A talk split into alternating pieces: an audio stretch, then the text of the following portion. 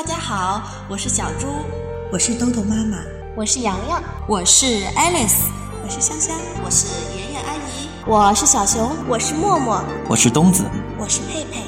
接下来的日子里，我们将用声音陪伴着你。欢迎关注，欢迎关注，欢迎关注，欢迎关注，欢迎关注。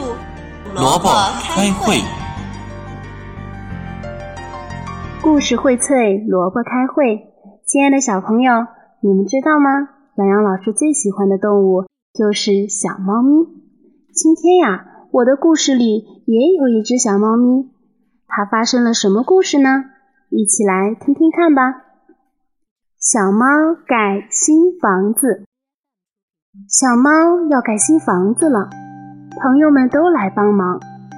嘿呦，嘿呦，大象到树林里。运来一根又一根的原木，山羊和小花狗把原木锯成一样厚的木板，小熊和小公鸡一会儿就用木板钉成了一座漂亮的小房子。汗水湿透了朋友们的衣衫，小花猫真感谢大家。他说：“等我把房子装饰好了，就会请大家来做客的。”小花猫在墙上贴了一层奶白色的壁纸，屋里亮堂多了。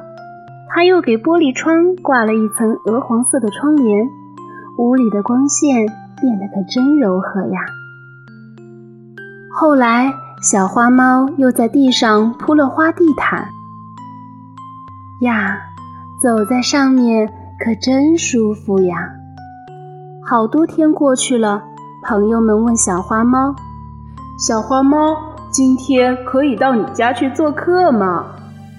小花猫说：“不行，不行，现在正下雨呢，你们会把新房子弄脏的。”又过了几天，朋友们又说：“小花猫，今天不下雨了，可以到你家去做客吗？”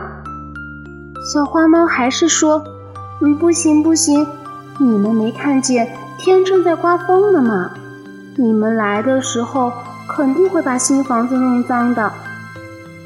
又过了几天，不下雨也不刮风，太阳红红的，天气暖暖的。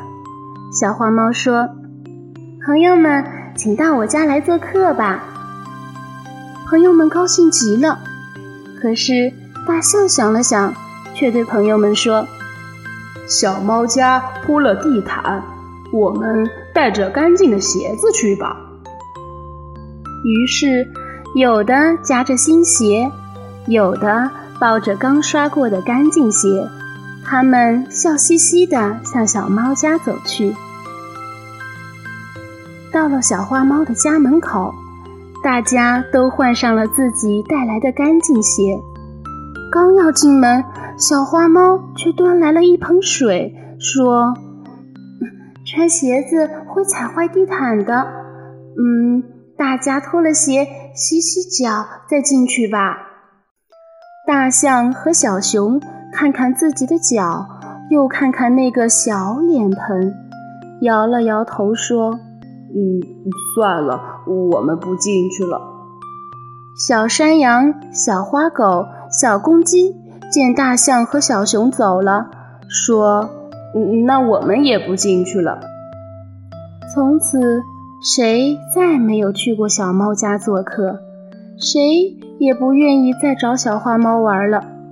每天和小花猫作伴的，只有它的那座新房子。好了，亲爱的小朋友们，小猫盖房子的故事就讲到这儿了。小伙伴们热心的帮助小猫建房子，可是为什么最后大家又都不愿意和它做朋友了呢？